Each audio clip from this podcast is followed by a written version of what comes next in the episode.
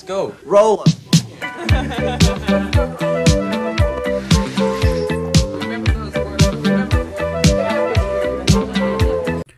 Hola amigas y amigos, les habla Mauricio de Medina y les doy la bienvenida a un episodio más de Aprende, ahorra e invierte. Te invito a escuchar el tema dólar. ¿Es momento de comprar? El resumen semanal de los mercados y la frase de la semana. ¡Empezamos!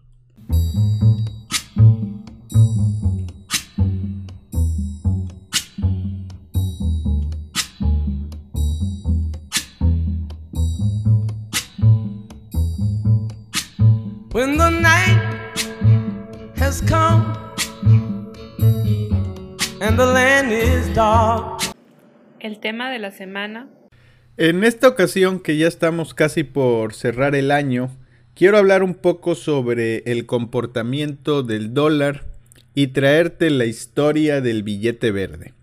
Empezando por el comportamiento del dólar, puedo decir que está cerca de cerrar un año negativo.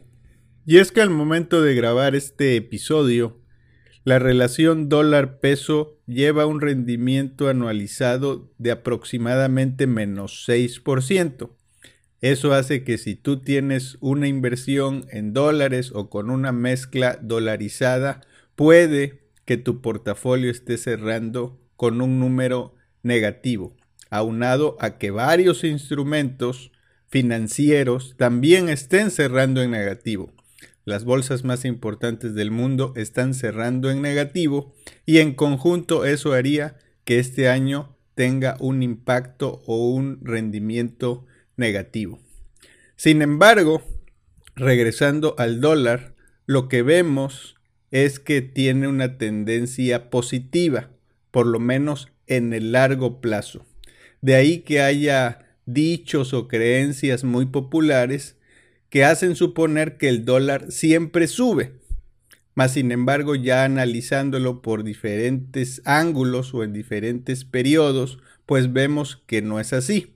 El dólar es una divisa altamente volátil, inclusive es más volátil que la bolsa o diferentes bolsas, ¿no? Dígase el Standard Poor's o el índice de precios y cotizaciones. Si hacemos un análisis ya más estadístico, pues podemos ver que es incluso más volátil que la bolsa. Y lo que se dice es que tiende a subir, pero repito, lo que sabemos es que en periodos cortos de tiempo el dólar es impredecible, no sabemos lo que va a hacer.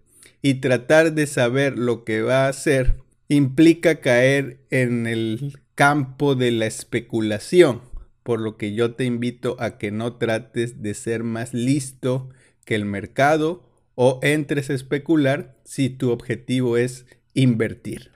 Habiendo dicho eso, sí sugiero tener una porción en dólares, por las razones que ya mencioné, sobre todo si tengo una visión o una meta que quiero alcanzar de mediano y largo plazo.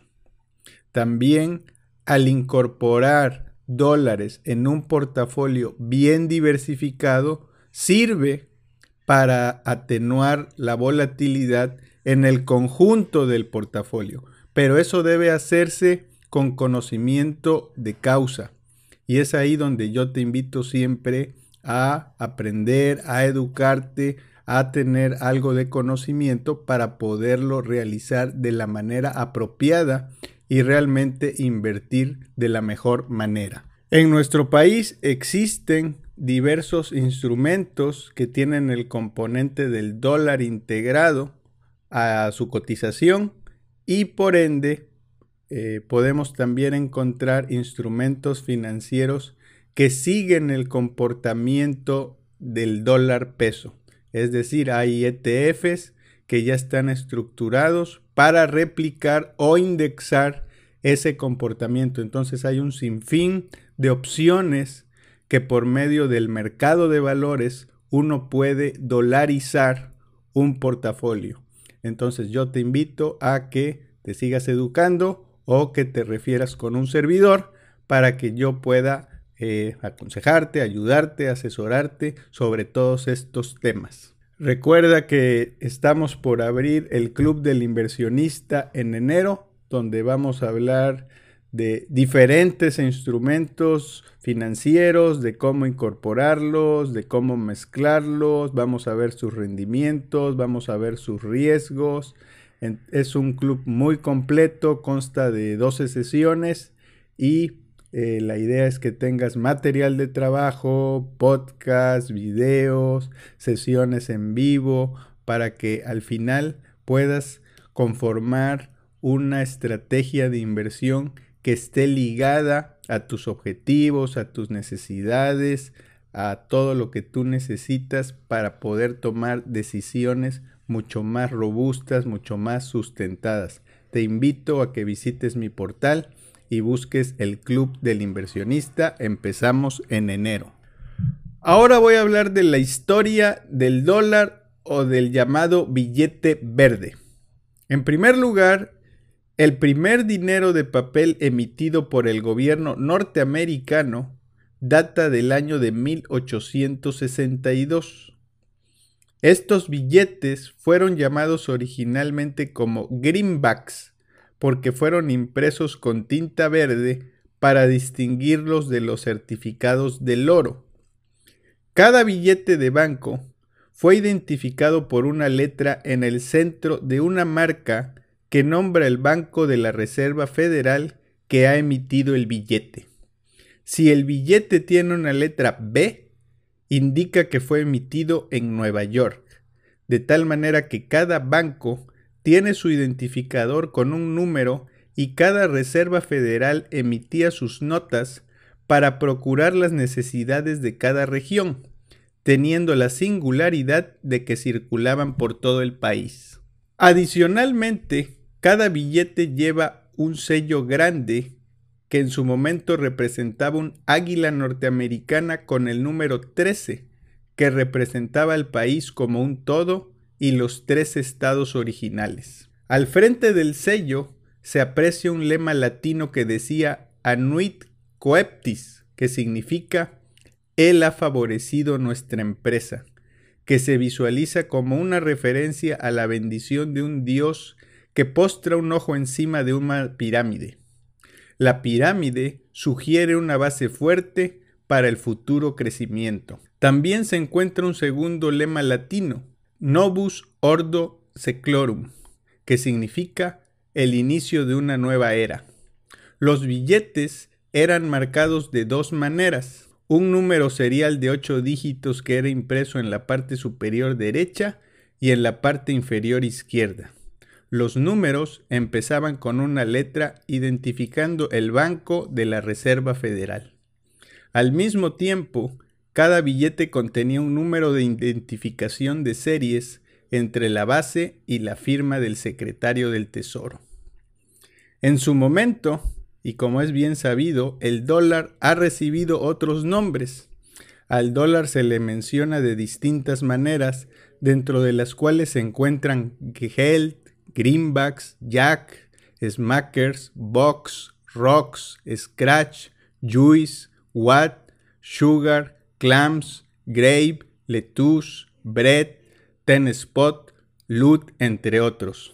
Así que recuerda, por si alguien te ofrece o te pide unos cuantos box o greenbacks, se refiere a que te están pidiendo dólares. Y para cerrar esta cápsula quiero darte un dato estadístico, y es que al menos en los últimos 15 años no ha habido dos años consecutivos donde el dólar peso tenga un rendimiento negativo. Espero y esta información te sirva de algo. Hasta pronto.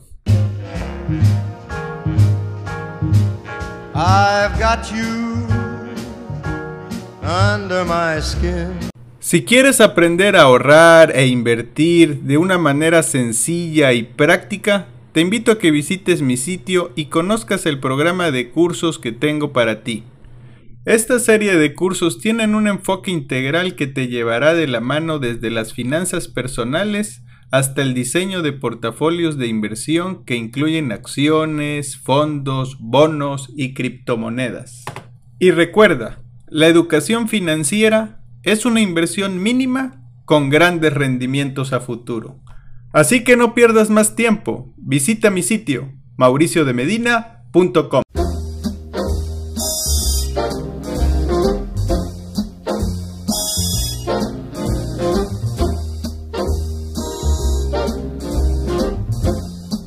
Resumen semanal del mercado. Al cierre de la semana del 2 de diciembre del 2022, tenemos que el dólar fix tuvo un rendimiento semanal positivo de 0.01% y cierra en 19.34 pesos por dólar.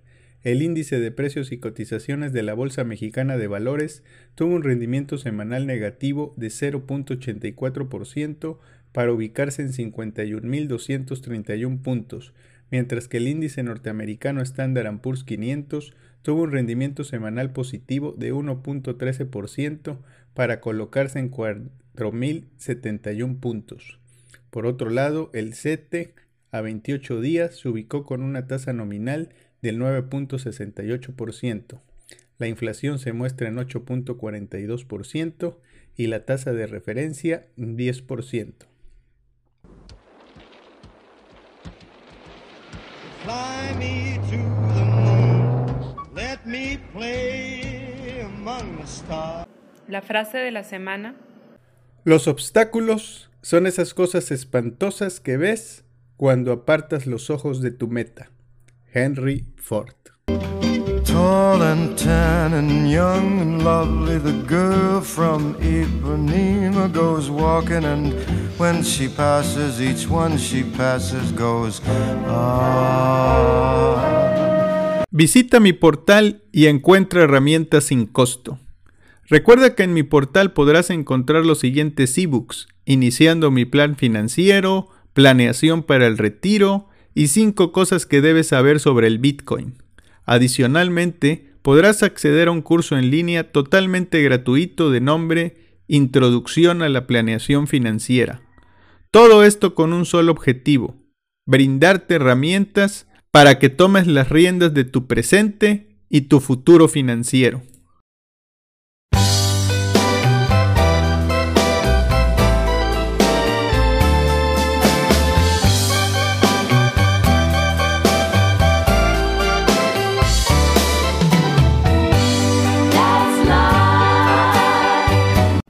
Gracias por escuchar este podcast semanal de Aprende, ahorra e invierte.